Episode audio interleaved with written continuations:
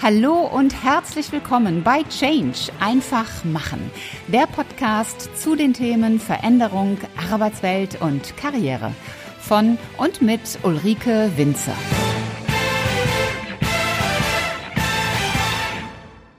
Hallo ihr Lieben und willkommen zu einer neuen Folge im Business Podcast Change einfach machen. Mein Name ist Ulrike Winzer, ich bin die Gastgeberin in diesem Format und ich freue mich riesig, dass ihr wieder mit dabei seid. Entweder auf YouTube oder auf einer anderen Podcast-Plattform. Deutschland ist Innovationschampion und stößt Südkorea vom Thron. Wow. So stand es Anfang des Jahres in der Presse. Und natürlich gab es auch einen Grund dafür. Im Bloomberg Innovation Index 2020 steht Deutschland auf Platz 1. Wer hätte das gedacht? Da könnten wir uns doch eigentlich bequem zurücklehnen. Oder? Fragezeichen. Wenn man sich nämlich die wirklich wirtschaftsstarken Unternehmen anschaut, dann fällt auf, dass Deutschland immer mehr zurückfällt. Grund genug, einmal über das Thema Innovation und Veränderung zu sprechen. Und dafür habe ich mir natürlich einen echten Experten vor das Mikrofon geholt. Er ist seit mehr als 20 Jahren Management-Trainer und Unternehmensberater. Er ist selbst vierfacher Gründer und Buchautor und er leitet einen internationalen Innovations-Think Tank. Ich freue mich sehr, dass er sich heute die Zeit für euch nimmt und hier mein Gast ist. Ganz herzlich willkommen, Christian Buchholz. Hallo, hallo Ulrike, vielen Dank, dass ich dabei sein darf. Sehr, sehr gerne. Ich habe ja jetzt so ein paar kurze Worte über dich gesagt und ich bitte meine Gäste am Anfang immer, stellt euch doch einmal selbst vor, deshalb auch an dich die Bitte, stell du dich in deinen Worten einmal vor, wer bist du und was tust du? Ja, also du hast schon vieles äh, richtig gesagt. Ich bin Geschäftsführer des Verrocchio Instituts und äh, die Frage nach meiner Tätigkeit, die kommt ja auch häufiger, ähm, dass die Menschen fragen, was ist eigentlich dein Job, was machst du? Und dann sage ich immer, ich bin Innovationscoach. Ähm, das ist so die Beschreibung, von der ich finde, dass sie am besten passt. Also ich bringe Menschen und Organisationen vor allen Dingen dazu, innovativer zu werden, bessere Ideen, bessere Innovationen in den Markt reinzubringen. Und ähm, daneben arbeite ich noch als Vortragsredner, als Berater, all diese Tätigkeiten, die mit eine Rolle spielen. Aber ich glaube, die Beschreibung Innovationscoach passt am besten. Mhm. Jetzt Coach kann sich, glaube ich, jeder noch was drunter vorstellen, zumal es ja auch diverse Coaching-Ausbildungen gibt. Aber Innovationscoach, wie, wie wird man Innovationscoach? Ja, also in dem Begriff steckt natürlich ähm, einmal das Thema drin, also Innovation, Menschen zu innovativeren Verhalten zu bringen. Ähm, aber was ich besonders wichtig finde, ist dieser Begriff Coach, ähm, mhm. weil meine Beschreibung von Coaching ist oder meine ähm, Idee von Coaching, dass ich, ähm, dass das sich unterscheidet vom Training. Also ich trainiere Menschen nicht dazu, etwas zu tun, mhm. sondern ich bringe sie dazu, dass sie selber etwas machen. Und ich glaube, mhm. das ist die einzige Möglichkeit, auch ähm, ja Innovation zu erzeugen, indem ich ähm, selber die Fähigkeiten, die Kompetenzen entwickle, das zu tun und auch vor allem die Denkweise, die Haltung, das zu machen. Und deshalb haben wir diesen Begriff Innovationscoach geprägt, ähm, um da nochmal eine Differenzierung herzustellen. Ja, das ist eine gute Differenzierung, die mir persönlich auch sehr gefällt, muss ich sagen. Du hast es gerade eben erwähnt, du bist Geschäftsführer des Verrocchio Institute for Innovation Competence. Also der Name mit dem italienischen Verrocchio, das klingt ja auch schon sehr melodisch, aber trotzdem die Frage, was bedeutet dieser Name? Ja, der ist vielleicht im ersten Moment etwas ungewöhnlich für ein Innovationsinstitut, weil man da eher gewohnt ist, äh, ganz moderne Namen, die so nach Silicon Valley klingen und äh, ähnlichem da zu verwenden. Ähm, als wir das Institut gegründet haben, haben wir, und mit mir war ich, mich und meinen Kollegen ähm, im Institut, den Benno von Aßen, ähm, haben wir schon sehr lange als Innovationscoach gearbeitet, in der Beratung gearbeitet und ähm, unser Ziel war es, ein Institut ähm, zu gründen, also tatsächlich auch ein Think Tank, der Innovationswissen in der Welt sammelt, anreichert und weitergibt. Weil wir haben festgestellt, es gibt sehr, sehr viele Menschen, Experten, die aber, die über das Thema Innovation sprechen, aber immer aus ihrer eigenen Brille heraus, mit mhm. ihren eigenen Methoden, mit ihrem eigenen Fokus. Und ähm, viele Kunden, mit denen wir zu tun haben, die haben häufig die Situation gehabt, dass sie gesagt haben, ja, was ist denn jetzt das richtige Vorgehen? Äh, wo kann ich mich denn mal neutral informieren? Und deshalb war unser Gedanke, da eine Stelle zu schaffen, die berät, aber die vor allen Dingen auch Wissen sammelt und das zusammenführt. Und dann haben wir uns überlegt, wie, welchen Namen könnten wir uns denn geben? Und ähm, bei uns ist im Fokus unseres Tuns immer die Person des Innovators. Also mhm. derjenige, der Mensch, der in dem Innovationsprozess steht, kreativ sein soll, neue Ideen generieren soll, Ideen voranbringt, Menschen dazu befähigt, dies zu tun. Und das hat viel auch mit der Denkhaltung zu tun. Mhm. Vielleicht sogar manchmal mehr als mit den Methoden.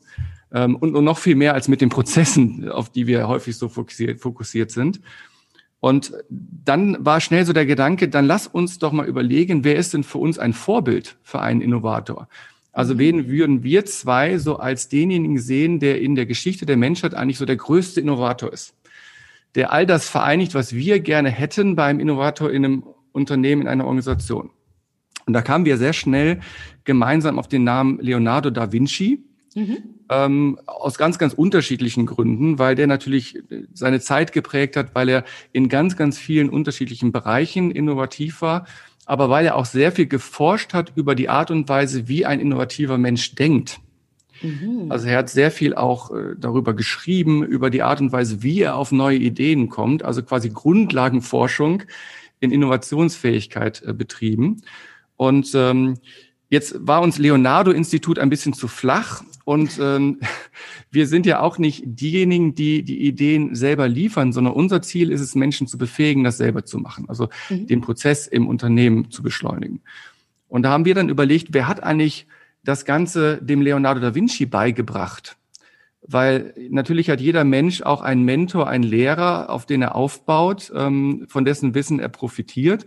Und dann sind wir ein bisschen in die, in die Geschichte eingetaucht und haben einen Namen gefunden und das ist der Andrea del Verrocchio.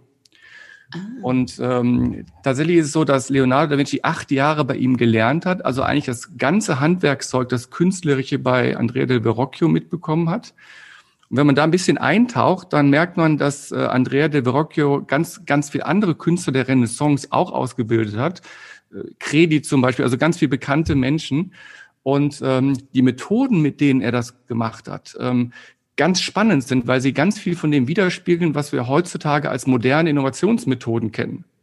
Mhm, also wenn man Beispiel? sich das mal anschaut, hat der zum Beispiel, ist er hingegangen und hat gesagt, ähm, es macht keinen Sinn, als ein Künstler ein Bild malt ähm, und dann, wenn er fertig ist, das dem Kunden zeigt oder in eine Ausstellung bringt und der Kunde dann sagt, oh ja, gefällt mir oder gefällt mir nicht.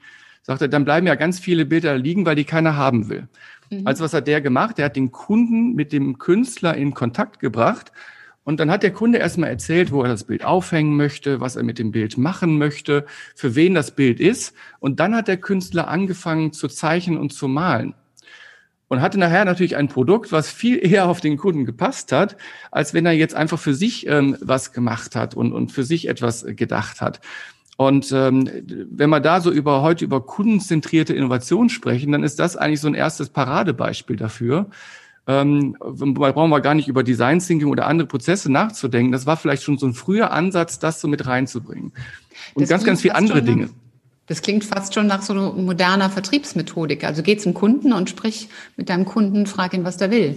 Genau. Und dann macht das Angebot. Genau, also der hatte äh, diese, dieses ganze Thema Kreativität, äh, künstlerisches äh, Verhalten sehr stark auch in den wirtschaftlichen Kontext gebracht. Und äh, das macht nur Sinn, wenn wir Künstler auch davon leben können, von dem, was wir tun. Er selber war auch ein großer Künstler, der, der Verrocchio. Ähm, aber es macht nur Sinn, wenn wir davon auch leben können und unseren Lebensunterhalt davon beschreiten können. Und es war tatsächlich ähm, kreatives Denken, so in seiner Definition, war mehr Handwerk als Freigeist. Mhm. Und ähm, das kommt äh, tatsächlich auch durchaus dem näher, was wir heute so äh, unter Innovationsfähigkeit bestehen. Mhm. Ich möchte mal das andere Wort aufgreifen, das Wort Innovation. Mhm. Was heißt eigentlich Innovation? Wir benutzen das immer so selbstverständlich, aber was heißt es und wie entstehen Innovationen? Ja, da kann man natürlich sehr viel drüber erzählen, über die Entstehung von, von Innovationen. Das ist auch sehr vielschichtig. Ähm, wenn wir mal bei dem Wort bleiben, dann gibt es natürlich ganz, ganz viele Definitionen davon. Da steckt mit Sicherheit das Thema neu drin, ähm, etwas Neues entwickeln. Ähm, da steht äh, drin, dass ähm, eine Innovation immer eine umgesetzte Idee ist. Mhm. Also eine Idee, die in einem Produkt äh, umgesetzt wird. Also ein, ich sag mal, ein Gedanke ist noch keine Innovation. den man mhm. hat, sondern es muss etwas sein, was tatsächlich auch greifbar ist, was ich vielleicht auch verkaufen kann. Ähm, es ist etwas, was irgendein Problem löst, idealerweise. Mhm. Es ist eins, äh, etwas, was für den Kunden ein Problem löst, also für eine andere Person an der mhm. Stelle. Und wenn man es mal wirklich auch auf die Spitze treibt, ist es vielleicht auch sogar etwas, was einen, einen Markt verändert oder revolutioniert. Also heute sprechen wir über disruptive Innovation. Mhm. Ähm, Innovation kann aber auch eine Weiterentwicklung sein von etwas Bestehenden. Ne? Also mhm. auch das kann eine Definition sein. Und es gibt natürlich, ähm, ja, es gibt natürlich ganz, ganz viele Dinge, die dazu führen, dass Innovationen entstehen, aber auch, dass vielleicht Innovationen nicht entstehen können. Und ähm, wenn man das mal unterscheidet, sagt man, Innovationsentstehung kann einmal sein ein zielgerichteter Prozess. Also ich gehe mit mhm. einem Team hin und entwickle gezielt eine Innovation. Innovation kann aber auch zufällig entstehen, einfach in meinem täglichen Arbeiten. Ne, diese kleinen Ideen, die wir plötzlich haben, wo wir sagen, ach, man könnte doch das machen oder das verbessern. Auch das kann äh, schlussendlich zu einer Innovation führen. Also ein mhm. sehr breites, breites Feld. Okay.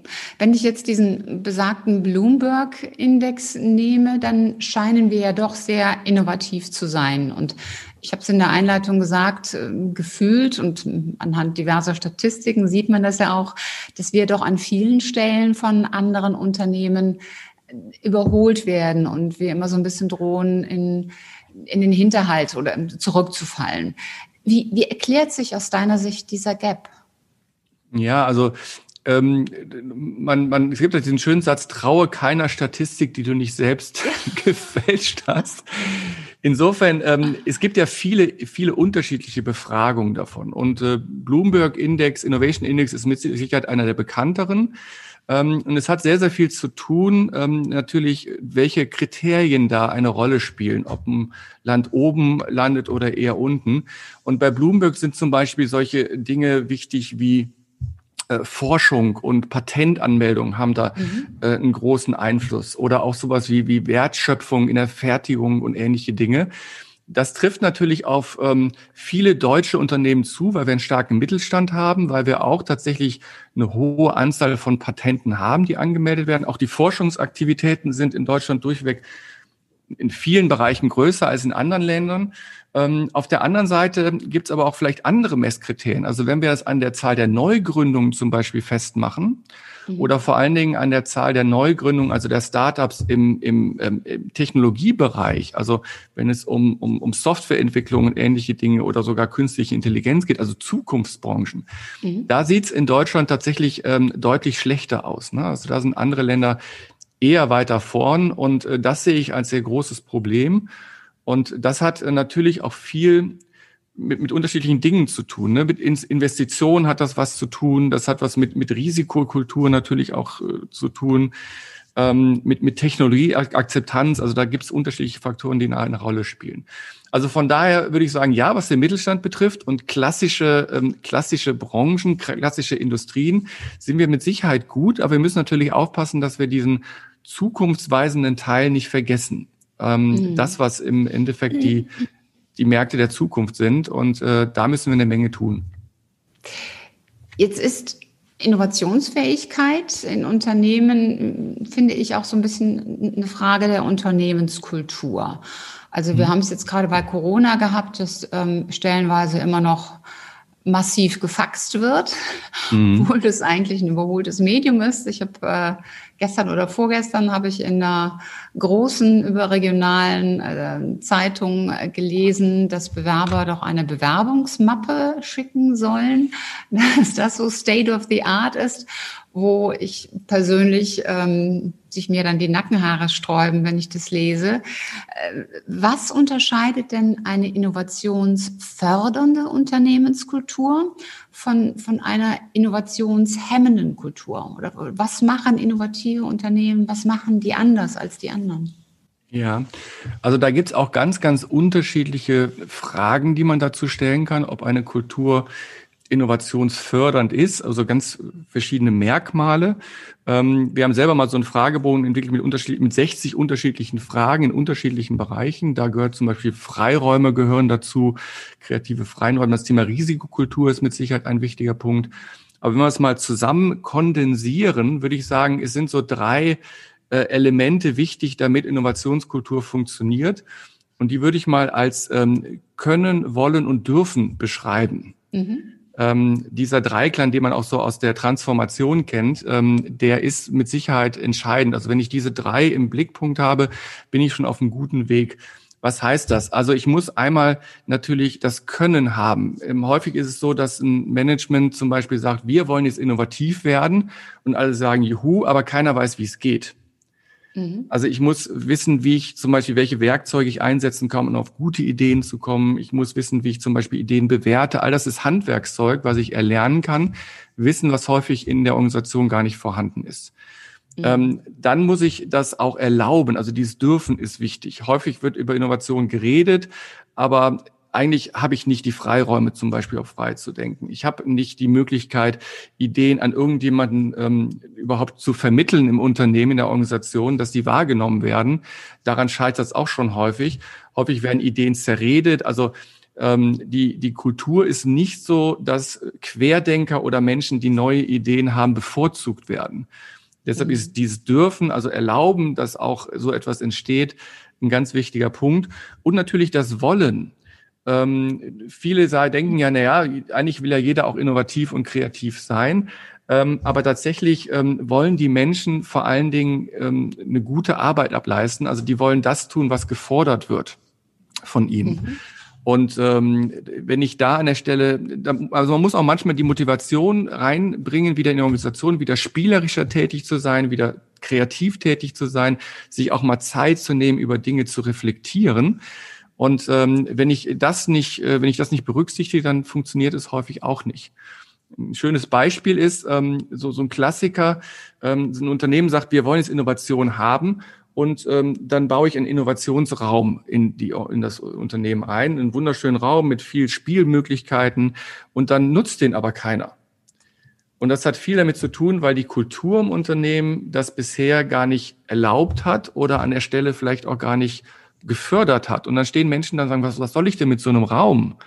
Ne? Sonst ist vielleicht äh, alles, äh, findet in sterilen Workshop-Räumen statt, in sterilen Meetings und es steht da plötzlich so ein bunter Raum und keiner traut sich da reinzugehen. Mhm. Also ich muss Menschen auch erst wieder ermuntern, das zu tun, Dinge wieder auszuprobieren, spielerisch an Dinge ranzugehen, damit neue Ideen entstehen können. Mhm. Also das ist so ein Dreiklang, der da, ähm, der da, den man im Blick haben sollte.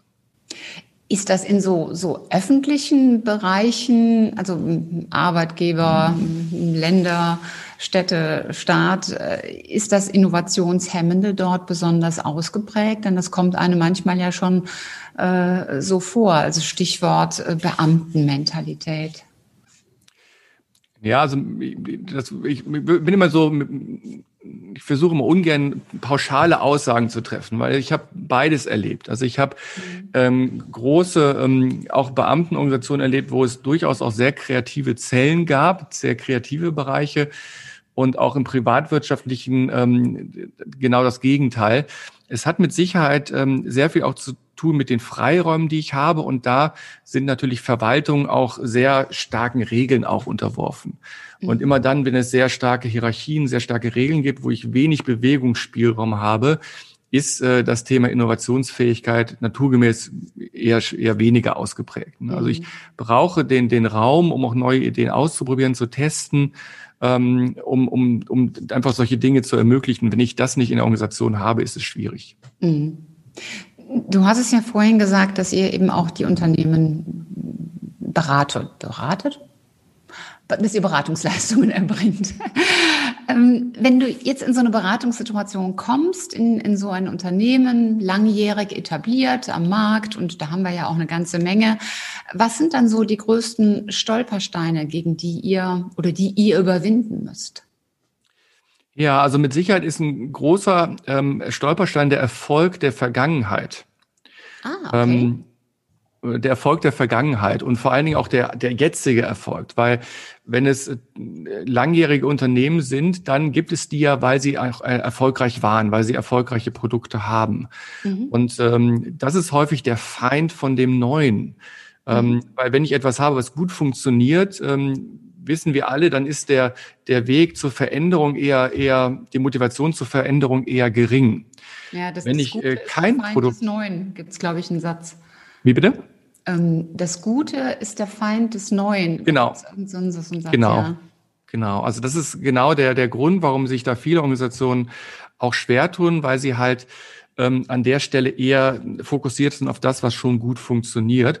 Und so große, in, große Organisationen äh, sind auch häufig auf äh, die, den Erhalt des Bestehenden fokussiert und nicht darauf, das Neue einzuführen. Wenn man sich mal anschaut, so die Strukturen, Prozesse, die sind eigentlich darauf abgezielt, dass es alles so bleibt, wie es ist. Mhm und äh, nicht unbedingt darauf fokussiert, dass neue Dinge entstehen müssen. Das ist bei so einem Startup ganz anderes. Das hat kein Altgeschäft. Das kann sich auf nichts verlassen. Das muss Dinge neu denken. Also geht da mit einem ganz anderen, mit einer ganz anderen Energie auch dran. Und das ist, ähm, das ist ein großes Hindernis ähm, oder eine große Herausforderung für solche Organisationen, dieses Denken zu etablieren oder zumindest auch einen geschlossenen Raum als Mindestmerkmal ähm, äh, zu entwickeln wo man einfach mal diese Dinge ausprobieren kann und denken kann. Mhm. Heißt aber doch auch, ihr werdet ja wahrscheinlich von, von der Geschäftsführung, vom obersten Management äh, beauftragt. Und äh, wenn das oberste Management sieht, dass trotz der Erfolge der Vergangenheit Innovation gefragt ist und mehr Innovation wünschenswert ist, das heißt doch auch, dass dann schon mal eigentlich die wichtigste Stelle dahinter steht, oder? Ja, also das ist mit Sicherheit so. Man kann mit einem Team, also mit einer kleinen Anzahl von Menschen im Organisation mit Sicherheit gut Innovation entwickeln, wenn man eine mhm. fokussierte Fragestellung hat, da einfach auch bestimmte Methoden einsetzt, dann funktioniert das, funktioniert das gut. Da kann man tolle Produkte entwickeln. Sobald man aber also etwas wie Innovationskultur einführen möchte, also im Unternehmen die Denkhaltung verändern möchte, geht das nicht ohne, dass das Top-Management da eine große Rolle dabei spielt. Mhm. Ähm, das haben wir selber in, in vielen, vielen Projekten erlebt und ähm, mittlerweile lehnen wir solche Dinge auch ab. Ähm, wenn ein Kunde sagt, ähm, ich möchte gerne ein Projekt machen, aber das Top-Management ist nicht mit dabei, dann macht das keinen Sinn. Ne? Also es mhm. muss, ähm, es muss einfach auch eine, mit einer Strategie unterfüttert sein und gewollt sein, ähm, sonst läuft das gegen die Wand. Das ist meine Erfahrung. Ja. Hast du schon Situationen erlebt, wo, wo die Geschäftsführung gesagt hat, wir wollen das und die Ebene unmittelbar darunter dann gemauert hat?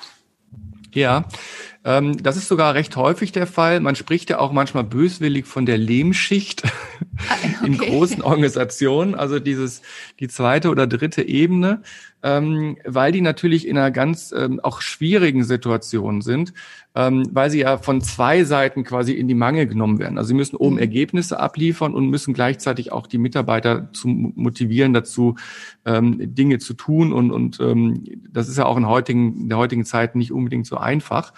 Ähm, und es hat natürlich sehr viel auch mit den Zielen zu tun. Häufig sprechen wir in, über Innovation, aber die Ziele, die ich habe, die ich gerade in dieser Situation habe, die konterkarieren eigentlich genau das.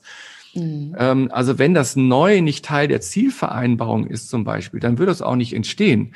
Wenn sich mhm. die Leistungsfähigkeit von der Führungskraft nur daran misst, wie viel von, die, von dem Bestandsgeschäft ähm, sie erfolgreich äh, umgesetzt hat, und Innovationsfähigkeit keine Rolle spielt, also so eine Frage wie, wie viele Ideen hast, haben deine Mitarbeiter eingereicht, mhm.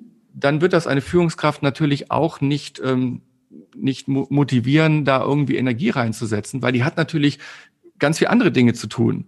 Mhm. Also es hat auch viel mit den Zielvereinbarungen zu tun. Ähm, und wenn man sich mal Unternehmen anschaut, die, die sehr erfolgreich sind, ähm, in diesen Segmenten, vor allen Dingen im Neugeschäft, sowas wie so eine Firma wie Amazon zum Beispiel. Ähm, der Jeff Bezos, der hat ähm, so eine Grundregel, dass er seine Führungskräfte regelmäßig fragt, wie viel Prozent deiner Arbeitszeit verbringst du mit neuen Ideen? Hm. Und ja. das ist halt eine wichtige Frage. Also wenn ich das nicht penetriere, auch aus Managementperspektive und immer wieder das auch als, als wichtiges Kriterium ähm, vermittle, dann wird auch eine Führungskraft, die da drunter sitzt, das nicht an die Mitarbeiter weitergeben.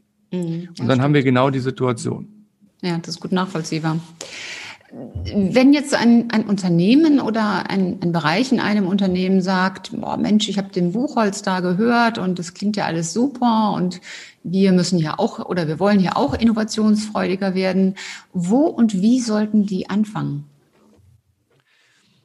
Ja, also ich würde an, als erstes erstmal damit anfangen, überhaupt etwas zu tun. Mhm. Ähm, viele Organisationen reden über Innovation und dann bleibt es bei Reden und Planen.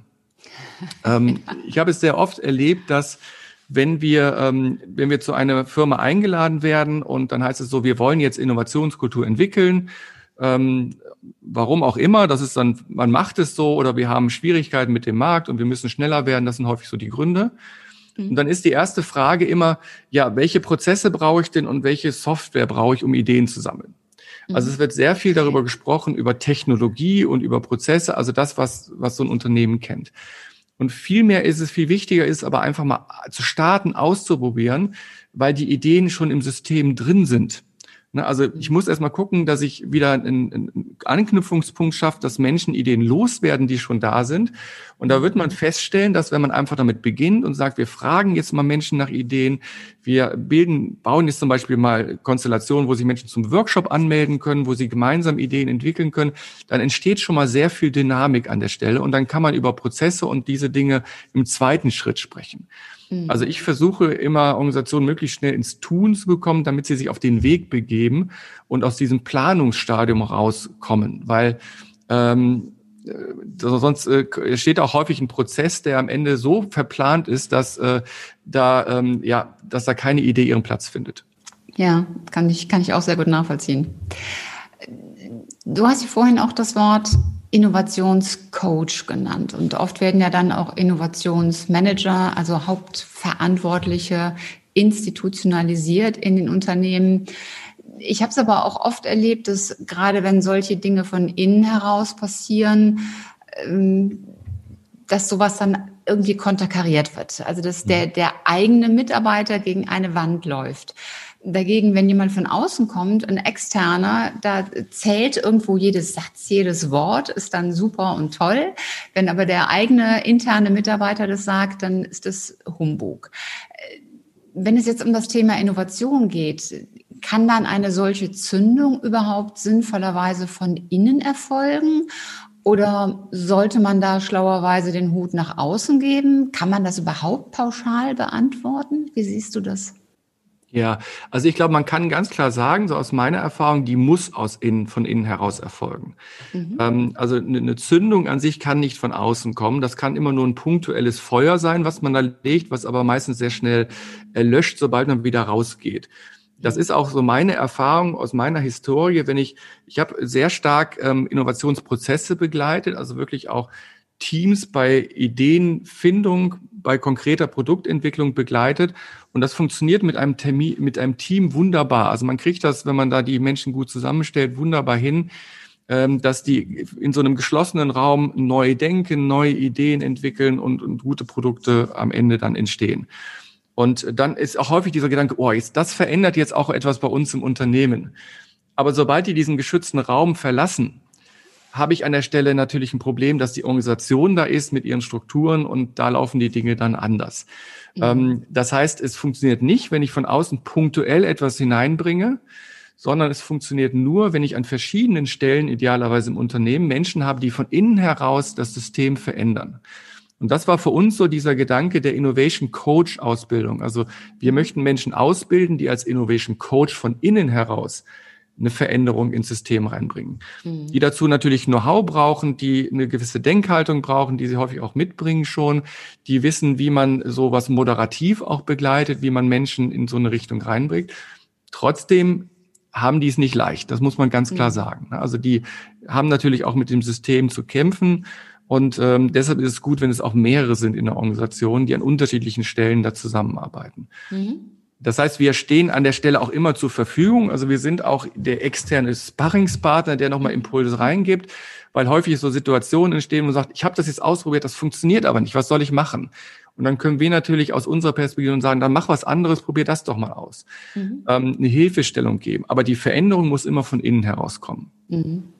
Es ist Innovation ja auch etwas, das wird ganz gerne so den, den technischen Berufsgruppen zugeordnet. Also das ist was für die Ingenieure so, oder die Forscher, die Erfinder. Dabei ist es doch eigentlich so für jeden Bereich relevant. Also ob das nun Buchhaltung oder Vertrieb ist, das ist zumindest so mein Blick darauf. Wie siehst du das? Ja, wir leben heute einfach in einer Zeit, wo Veränderung auf vielen Ebenen stattfindet. Ähm, natürlich werden, werden die Produkte in der Organisation im Wesentlichen fokussiert von einer bestimmten Zielgruppe entwickelt, ne? von Menschen aus dem Marketing, aus der Forschung, vielleicht aus dem aus der, aus der Produktion. Ähm, also da sind, sind die Köpfe, die die Produktentwicklung verantworten. Ähm, aber trotzdem bedeutet Innovationsfähigkeit ja auch auf breiter, auf, auf einem breiten Fundament innovativer zu werden. Also zum Beispiel auch in der Buchhaltung zu überlegen, ähm, wie kann mir zum Beispiel künstliche Intelligenz dabei helfen, einfach effizienter zu werden? Wie kann mhm. ich bessere Leistung intern abliefern? Wie kann ich meine internen Kunden auch äh, an der Stelle bessere, bessere Dienstleistungen liefern? Also ein Unternehmen, die Leistungsfähigkeit von einem Unternehmen äh, ist heutzutage ja nicht nur darin, äh, dass ich gutes Produkt auf den Markt bringe und da gut bringe, sondern die gesamte Organisation sollte idealerweise auch wenn wir mal das Modewort agil nehmen, agil arbeiten, innovativ arbeiten, offen sein für neue Ideen.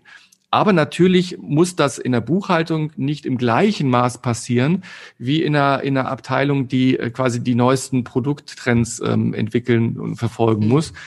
Ähm, also da muss man mit Sicherheit auch anders vorgehen, aber ich glaube, grundlegend kommen wir nicht umhin, in, in allen Bereichen heutzutage zu schauen, was passiert in der Welt, wie müssen wir uns anpassen oder wie, wie können wir uns anpassen und ähm, das auch in allen Bereichen des Unternehmens zu tun.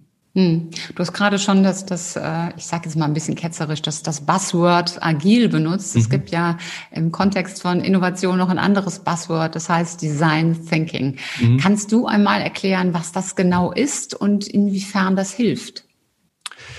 Ja, also grundsätzlich ist äh, Design Thinking erstmal, wenn man es mal pauschal beschreibt, ein systematischer ich will gar nicht sagen Prozess, ähm, eher ein Ansatz an der Stelle, um äh, komplexe Fragestellungen zu bearbeiten. Das ist erstmal so eine grundlegende Beschreibung von Design Thinking. Ist ein sehr agiler Ansatz, sehr iterativ, der mir wieder Rücksprünge ermöglicht.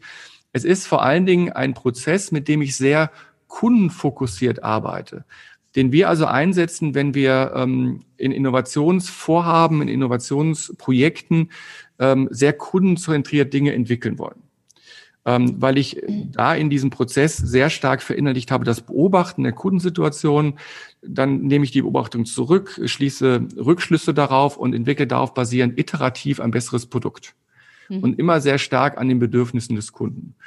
Ähm, ein sehr leistungsfähiger Prozess.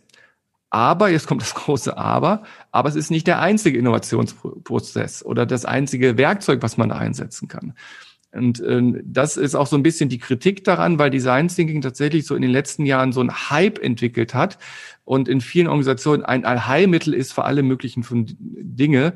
Und dann wird es natürlich auch, ähm, ja, gibt ja diese schöne Geschichte, wenn ich nur einen Hammer habe, sieht alles aus wie ein Nagel. Und äh, genauso wird es heute eingesetzt. Und man muss ähm, dann auch häufig entscheiden, ist es die richtige Methode oder ist vielleicht eine andere an der Stelle zielführender und bringt mich schneller auch zu einem Ergebnis. Mhm. Grundlegend ist aber auch eine Denkhaltung. Also das darf man auch nicht. Design Thinking hat auch viel mit Veränderung der Denkhaltung zu tun, mit Veränderung von Räumen. Äh, das spielt häufig eine Rolle. Auch das wird häufig ähm, unter den Teppich gekehrt äh, an der Stelle. Also es ist eher, es ist eigentlich kein Prozess, sondern wirklich auch ein Ansatz, mhm. Dinge anders zu betrachten, ähm, kundenfokussierter zu denken. Ich, ich möchte mal auf das Thema so, so Denkhaltung zurückkommen. Ja. Äh, wenn ich, wenn ich jetzt ein, zum, im, im Kundenunternehmen oder im Unternehmen sage, okay, hier ist der Hammer und hier ist der Nagel. Du hast es gerade so schön gesagt, gib einem einen Hammer, dann sieht alles aus wie ein Nagel. Wenn ich aber jetzt in einem Umfeld bin, wo jemand gar nicht weiß, was mache ich denn jetzt mit einem Hammer und wozu ist ein Nagel eigentlich gut? Oder äh, das zwar Grund oder das zwar weiß, was er damit tun könnte, sich aber nicht traut. Ne? Das eine sind ja die die Denkweisen und Muster. Du hattest es vorhin auch in einem anderen in einem Beispiel so formuliert, die da sind. Und jetzt soll plötzlich ähm, innovativ gehandelt und gedacht werden. Wie wie gelingt denn dieser Sprung? Ja, das ist tatsächlich eine große Herausforderung, ähm, weil wir natürlich, unser Verhalten ist natürlich durch Gewohnheiten äh, bestimmt. Also all das, was wir täglich tun, das weißt du auch, ist äh, bestimmt durch Gewohnheiten, die wir erlernt haben. Und wenn wir mal mhm. ähm, schauen, wie Menschen in Organisationen arbeiten, so typischerweise jemand, der im Büro sitzt, der ist eigentlich heutzutage darauf geprägt, effizient zu arbeiten. Ne, wir, wir sind dann gut, wenn wir nicht lange überlegen, wie wir unseren Computer anmachen, wie wir mit Excel arbeiten, wie wir mit, sondern wir müssen möglichst schnell effizient E-Mails beantworten, all diese Dinge tun. Und dann sind wir gut, wenn wir da eine gewisse Effizienz haben aufgrund der Erfahrung, die wir haben. Mhm. Und das ist etwas, was uns auszeichnet, wo wir auch deshalb gut sind in unserem Job. Wenn wir jetzt mal gucken, wie wir, wie wir, wenn wir auf innovatives Denken mal schauen, auf die Denkhaltung, die ich brauche, dann brauche ich da eher eine spielerische Denkhaltung, eine Denkhaltung, wo ich in unterschiedlichen Varianten denke, wo ich Dinge ausprobiere, wo ich eigentlich überhaupt nicht effizient arbeite, zumindest für einen Teil dieses, dieses Prozesses. Und das ist, ist, ist extrem schwer. Also ich merke das mal an so einem Beispiel, wenn ich eine Organisation habe, die mit dem Thema noch gar nicht viel zu tun hat. Und dann kommt man jetzt in so einen, ähm, in so einen Innovationsworkshop und soll jetzt gemeinsam Ideen entwickeln. Dann geht es im ersten Moment häufig darum, erstmal möglichst viele Ideen zu entwickeln. Das ist so ein grundlegendes Prinzip. Also die Menge an Ideen, die am Anfang entstehen, hat einen entscheidenden Einfluss auf die Qualität die, der endgültigen Idee am Ende. Und viele Menschen tun sich schwer damit, weil sie eigentlich möglichst schnell in die Umsetzung gehen wollen. Also sie wollen am liebsten die erste Idee, die schon da ist, nehmen und die dann, ja, jetzt machen wir jetzt. Mhm. Und das ist ein großer Widerstand. Warum brauchen wir jetzt noch mehr? Wie, wie, wie viele Ideen wollen wir haben? 200 Stück? Also das, daran merkt man, man, dass das Verändern der Denkhaltung ein ganz wichtiger Punkt ist, damit es überhaupt funktioniert. Und natürlich ist das eine Herausforderung, immer wieder auch äh, in diese beiden Hüte aufzuhaben, weil mhm. ähm, es wenige Menschen natürlich gibt, die es nur in der einen Denkwelt sind oder Menschen, die in der anderen Denkwelt sind. Aber das kann man eigentlich ganz gut hinkriegen, wenn man es ähm, wenn man es systematisch und regelmäßig macht.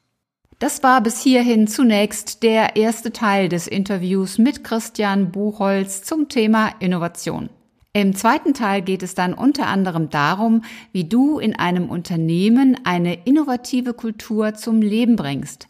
Denn du kannst dir wahrscheinlich denken, es reicht gerade nicht aus, mal eben einen schnellen Innovationsworkshop zu machen und dann, schwupps, ist das ganze Unternehmen innovativ und kreativ. Da gehört noch ein bisschen mehr dazu. Und die Antwort auf diese und auch ein paar andere Fragen, die gibt es dann im zweiten Teil. Das war's auch schon wieder für heute. Wenn dir die Folge gefallen hat, dann mach doch ganz einfach drei Dinge. Erstens, teile die Folge mit Menschen, die dir wichtig sind.